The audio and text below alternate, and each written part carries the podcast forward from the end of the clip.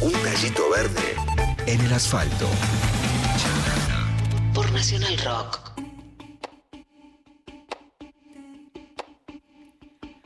Era la flor llameando del cactus de montaña. Era arides y fuego, nunca se refrescaba. Piedra y cielo tenía pies y espaldas. Y no bajaba nunca a buscar ojos de agua.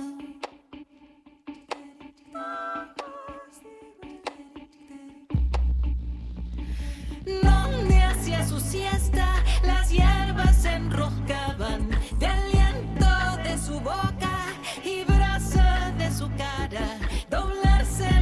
Bueno, hace minutos nada más, Leo Acevedo estaba hablando de artistas argentinos dando vueltas por el mundo. Estamos escuchando acá La Otra, ¿sí? Es una musicalización, la puesta en, en canción de un, de un poema de, Ga- de Gabriela Mistral, ¿no? De la chilena Gabriela Mistral, que forma parte del disco Umbral, el último disco de Sofía Rey, que está en línea con nosotros hoy para, para charlar y contarnos acerca de todas sus novedades. Sofía, ¿cómo estás? Bienvenida acá, soy Eddie Babenco desde Nacional Rock. ¿Cómo va eso? Hola Eddie, ¿cómo estás? ¿Qué Por haces? acá todo muy bien. Bueno, gracias por, por atendernos. ¿Dónde estás ahora? ¿En qué lugar del mundo? En Brooklyn, New York. En Brooklyn, New York. Muy bien. Sí. ¿Cómo, ¿Cómo está todo ahí? Contanos un poquito, hacenos un panorama, ya que estás ahí.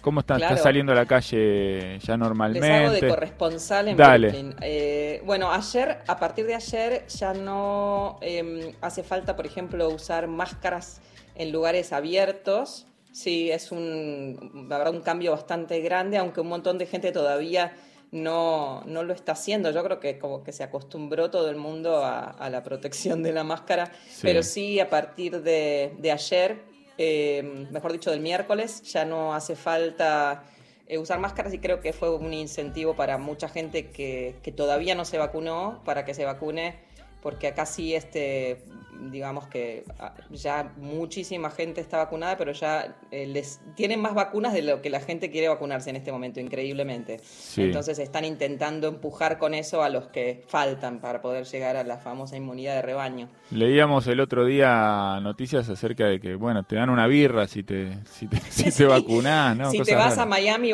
vas a la playa, te dan una cerveza, te vacunás, eh, tomás un poquito de sol. Sí, sí, sí, sí. Hay, hay incentivos interesantes. Muy bien, bueno, este es, es interesante también para, para ver el futuro, ¿no? Lo que puede llegar a venir en el caso de que la Argentina también, en este desajuste que hay en el mundo tan extraño, tenga la posibilidad Sí. de tener vacunas para, para protegerse. Bueno, este es un disco muy especial tuyo, Sofía, que también tiene que ver con el viaje, ¿no? Con moverse y tal vez eh, con buscar. Yo creo que siempre el, eh, el viaje, cualquier viaje que uno encare, tiene que ver con ir a buscar algo, ¿no? Algo que no está y que, que, bueno, que no siempre sabemos lo que es también. ¿Cómo, cómo te pasó eso a vos? ¿Cómo fue que, que te pasó todo esto de Umbral, este disco nuevo que tenés? En realidad, muchas de las canciones empezaron con un viaje justamente al Valle del Elqui en Chile, que es un lugar muy especial, muy particular, que tiene 300 días del año cielo claro, cielo sin nubes, y donde hay un montón de observatorios astronómicos, donde mucha gente va medio a peregrinar en busca de ov- ovnis y, este, y momentos así eh, extrasensoriales.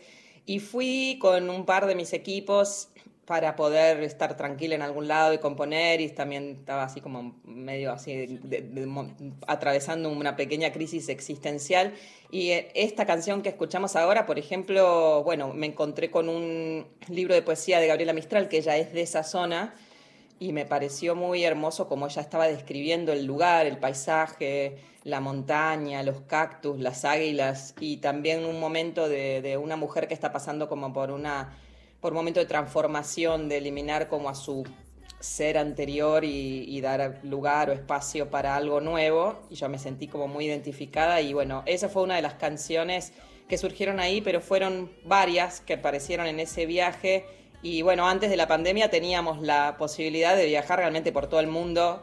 eh, mostrando nuestra música y este, este año lo que tuvo lo que tuvo de malo también tuvo de bueno eh, porque estuvimos quietos todos eh, y muchos músicos amigos que siempre estaban viajando con los que yo colaboro, estaban todos en New York y en sus casas y mm, de alguna forma fue más fácil terminar el disco a pesar de que estábamos en distintos espacios, eh, porque cada quien estaba en su casa con sus micrófonos y sus equipos, pudimos eh, avanzar un montón en la producción y terminarlo, porque era algo que ya te digo, habíamos empezado cinco años antes y ahora con, este, con la quietud de la pandemia se logró terminar de definir todo. Seguro que, que sí. La vamos a sumar a, Flora Alcorta, que la veo que ya está, ya está con nosotros en el, Zoom. Le digo a Flora, para bienvenida Flora, ¿eh? ¿cómo estás? Es nuestra compañera Sofía, te la presento, no sé si se presentaron ya porque vi que estaban ahí todos en el Zoom. Sí, este, estuvimos charlando en el Zoom y, y escúchame, está, te quería consultar de la gente que no se vacuna, ¿qué, Ay, volví, perdón, volví, me quedé enganchada con lo de. Ahora volvemos con, ahora volvemos con lo de Chile. Una pregunta sola te quiero hacer, que me quedó tildada del anterior, que es, ¿qué argumentos dan? Eh, son varios. O sea, por un lado están los que siempre fueron antivacuna, eh, que es un grupo de gente no, no tan grande, pero que los hay, que están en contra directamente de todo tipo de vacunas. Eh, después están, eh, está la, la, grieta, que así como está nuestra grieta en Argentina, acá también hay otra, que es los seguidores de Trump, y por un lado, y, cierto, cierto grupo grande de los republicanos que bombardearon un poco la idea de que la vacuna no era segura y que en realidad, bueno, hay un montón de teorías conspirativas, que en realidad era para, por ejemplo, esterilizar a la población, y yo esto lo escuché de gente, ¿eh? Que, sí, sí, sí, sí, hay mucha gente que piensa que en realidad es una campaña de esterilización eh, o, bueno, una cantidad de teorías conspirativas, entonces tienen miedo de vacunarse y no confían en el sistema de, en el sistema de salud ni en el sistema en general. Y este y después hay gente que bueno, que tenía un poco que quería ver cómo iba, que quería Claro, claro. Primero se la den otro, bueno, a ver que si no alguien le salió un tercer ojo, un cuarto brazo, voy, me mando. Claro, claro. Muy bien. Este, y está con nosotros también eh... Volvamos a la obra, por favor. Sí. Y está con nosotros Leo Acevedo, que a quien me parece que ya, ya conoces y con quien también estuviste charlando, digo, porque están acá en el Zoom y por ahí quieren sumarse y preguntar. Yo me quedé pensando en esto que decías de Chile, porque, digamos, no es cualquier país en el contexto de lo que pasa en Latinoamérica. Tal vez vos te fuiste a una, a una situación particular, ¿no? Justo decías el Valle de Elqui, ¿no? Medio en la montaña ahí. Pero bueno, eh, Chile eh, está viviendo en este momento y en estos últimos dos años, podríamos decir, más allá del quilombo de la pandemia, eh, un cambio, un giro sobre su propio eje muy importante, ¿no? Totalmente. No sé si eso tiene un poco que ver con esto que vos traes acá en Umbral. O sea, esto, esto fue un poco antes de, esta especie de, eh, de, giro del que estás hablando. De todas maneras, yo hablé mucho con, con, la gente con la que me encontré y se sentía en un momento un poco de, ¿cómo se dice?, pivotal, en donde había mucho, mucha, demasiada desigualdad y mucho descontento por parte de todo el mundo respecto a muchas cosas. O sea que se veía venir, pero no tanto, todavía faltaba un poco para, para ver lo que vimos ahora, ¿no? Bien, y vos decías, bueno, me fui buscando algo ahí a, Chile, a la montaña. No sé si sabías bien que, que fuiste a buscar, pero ¿qué, ¿qué sentís ahora que ya el disco está consumado? ¿Qué sentís que encontraste? Lo que tiene este disco de particular es que fue una exploración un poco más hacia la parte del sonido, de lo sónico. Eh, yo hice, bueno, tengo un recorrido por muchos géneros, hice música clásica, hice jazz, hice improvisación, hice música clásica contemporánea, hice mucho música latinoamericana. Eh, mi música ya mezclaba muchas cosas, pero esto, esto tiene un giro más hacia lo electrónico y hacia una eh, como, digamos, producción y, un, este, mm, no me sale la palabra en español, como un crafting de cada sonido muy particular, que fue de la mano de mi productor, que es JC Maillard, que hizo un trabajo increíble en eso. Y fue, creo que eso es lo, lo más específico, diferente de este disco. Tiene... Eh, elaboración traduje en el Google. Eso, elaboración, pero qué velocidad, producción, producción. Muy bien. Muy bien, este es una elaboración de, cada sonido muy detallada y, de, mezclando eh, instrumentos acústicos tradicionales, pero también, eh, bueno, con una producción electrónica, ¿no? Bien, mencionaste a, tu productor que, bueno, trabajó con gente realmente, ¿no? De, mucho peso específico. Estaba viendo ahí a Angelique Quicho, Richard Bona, ¿no? Todos músicos realmente eh, muy potentes. Mucha gente así, con una trayectoria muy fuerte, te acompañó en esta aventura. Sí, por suerte, eh, esa es una de las cosas más lindas de, de estar acá en Nueva York. Eh, mm, tenemos realmente un grupo de, de músicos con los que vengo trabajando hace muchos años que son geniales. JC, uno de ellos. Eh, Leo Genovese, que es argentino. Sí. Eh, ahora en un ratito nos vamos, a, nos vamos a hacer una mini girita por primera vez en un año, no lo puedo creer, así que en un rato ya estamos saliendo. Eh, y ¿A él dónde van? es de Venado Tuerto y trabaja hace 15 años con Esperanza Spalding. Es el, un- eh, trabaja mucho con René, de Res- con Residente. Sí, Eh, en fin, gente muy, muy piola, muy interesante. qué bueno. Leo, te quería preguntar algo, me parece. Sí, además de tu carrera como música, ya estás desarrollando tu este, costado docente en, en el Instituto de Clyde Davis eh, y tu cátedra es Nuevas Perspectivas de la Música Latinoamericana. Yo quería preguntarte, ¿quiénes van a, a- a estudiar las nuevas perspectivas de la música norteamericana, de la música latinoamericana? Perdón, ¿son todos gringos o hay, hay público también, este, hay, hay alumnos este, de, de acá de Latinoamérica? Buena Y, pregunta. y aparte también para que, para que cuentes qué onda el Instituto Clay Davis, que, que tengo entendido depende de la Universidad de New York. Clay Davis, re- recordemos, es el tipo que descubrió a Whitney Houston, un montón de artistas este, sí. contragrosos. Es la banda de sonido de nuestras vidas, así se llama la- el documental que, que- que- que cuenta un poco la historia de él.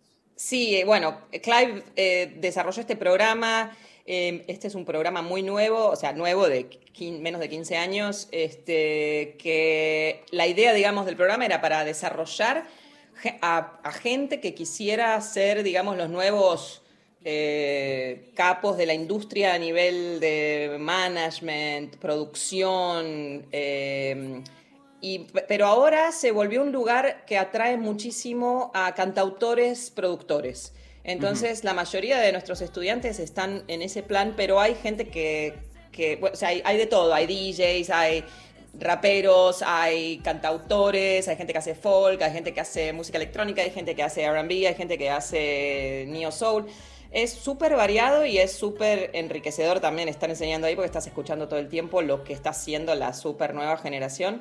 Y la gente que toma la clase en realidad también es, son ellos. Eh, hay un poco de todo, también obviamente hay latinoamericanos en el programa que quieren averiguar más un poco de sus raíces eh, y quieren también aprender a, a usar eh, eh, esos elementos en su propia música.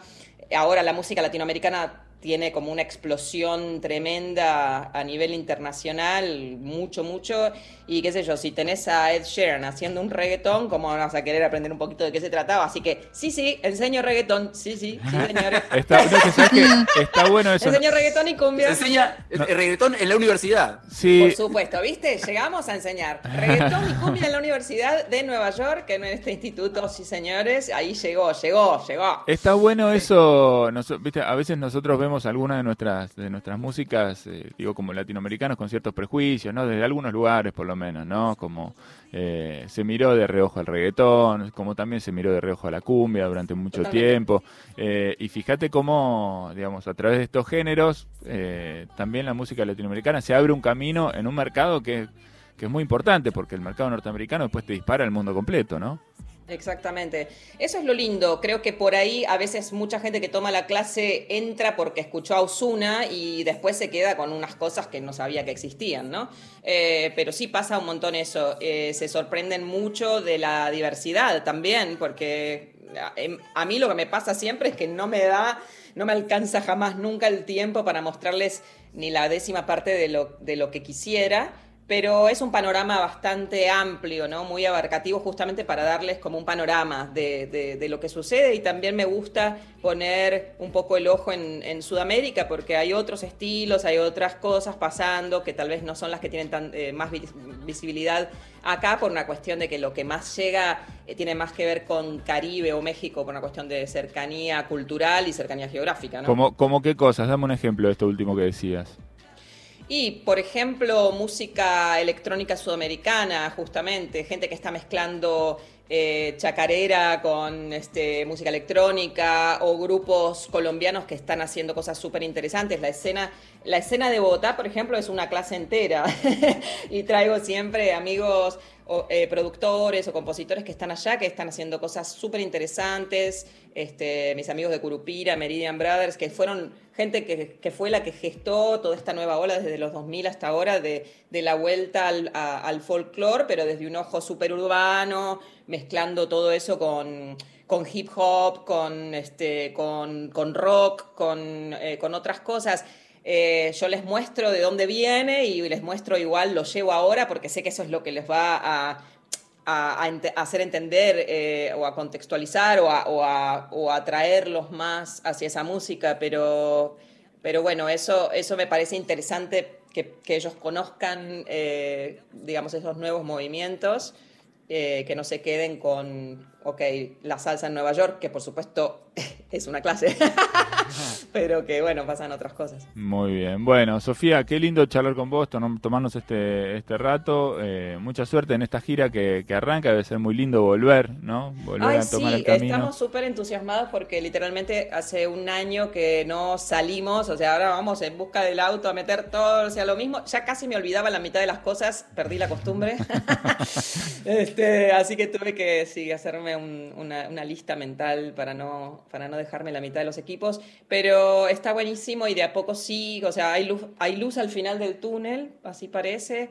se están empezando a abrir las cosas y, ahora vamos a hacer dos conciertos al aire libre con cierto límite, digamos, de, de cantidad de gente y qué sé yo, pero bueno, allá vamos. Muy bien, de a Y el poquito. 4 sale umbral completo. El 4 de junio sale el disco entero, así que nada, escúchenlo, ojalá que les guste. Eh, el 4 de junio sale el disco entero y el 12 vamos a presentarlo acá en Nueva York también. ¿Y acá? Ay, no sé, estoy desesperada por llevarlo a Argentina, vamos a ver, pero ya, seguro, seguro, seguro, seguro que lo vamos a presentar. Muy bien, cuándo. seguramente en el verano haya, haya posibilidades y se abra, ¿no? Yo hay, que también esperar, pienso, hay que esperar un poquito más. Ahora además podés disfrutar el veranito allá, ¿no? ¿Para qué vas a venir acá a cagarte de frío? Aprovecha. Sí, sí, sí. Cuando Olvídense empieza- de mí hasta enero. Claro, Olvídense cuando empieza el frío allá es te- todo muy lindo, está exquisito, pero enero. Sofía, una pregunta. ¿Va, a estar alguno en streaming o en YouTube después subido de lo que haces ahora allá para poder ir viéndolo desde acá? ¿O lo que vamos a hacer el fin de semana. Sí, o de lo que viene en la gira esta que estás armando. Lo que viene, lo que vamos a hacer este fin de semana lo van a filmar, pero no lo van a hacer por streaming porque el concierto, la idea era que la gente fuera, digamos, en vivo, pero sí va a haber videos eh, del concierto de Vermont. Y, bueno, igual yo les paso después el, el- el material de lo que va saliendo. Bueno, dale. sí, sí, así vamos eh, difundiendo, Dale, dándole de manija. Genial, les agradezco un montón, un gusto enorme y gracias a, a todos por, por, la, por la buena onda y este nos vemos, espero en breve. Igual para vos, para, antes de irte no te escapes. Eh, no, te, no te escapes a ningún lado. Vamos a poner bla- eh, ne- vamos a poner negro sobre blanco, ¿sí? ah, dale, Eh, buenísimo. Y Dale. contame algo de esto, adelantá, contá un poquito de esta de este tema. Negro sobre blanco también surgió en ese viaje al Valle del Elqui y es eh, medio describe la previa a la otra, que es como un momento de, de- mucha intensidad y de como medio. ah, Es como alguien que está por tener un, este, un ataque de nervios, o sea, yo. Eh, alguien, o sea, yo. Este, así que tiene unos momentos de oscuridad y tensión, pero el- lo, lo bueno fue que lo, lo enmarcamos porque yo lo había grabado con mi charango, o le había metido una línea de charango dentro de un estilo de música que es súper interesante, que es una saya afroboliviana mezclada con guayno, entonces va ya medio una onda más andina y, o afroandina también. eh, y bueno, eh, ahí, ahí este, este, este ya salió como un sencillo del disco hace unos meses y mm, hice un video en, en Buenos Aires, de hecho, que también anda por ahí dando vueltas. Muy bien, lo pueden buscar si, si quieren. Acá está entonces la música de Sofía Rey. Sofía, un beso enorme. Mucha suerte en la Bueno. gira y te esperamos acá. Si venís a Buenos Aires, te esperamos acá en la radio. Ojalá que eso te- también se pueda hacer, ¿no? De una, sí, lo vamos a lograr. Estaría buenísimo. Bueno, Eddie, Leo y al corta chicos, gracias. Besos gigantes. Esta Sofía Rey eh, lanzando este nuevo disco, Umbral, llega el 4 de junio. A todas las plataformas acá este adelanto que se llama Negro sobre Blanco.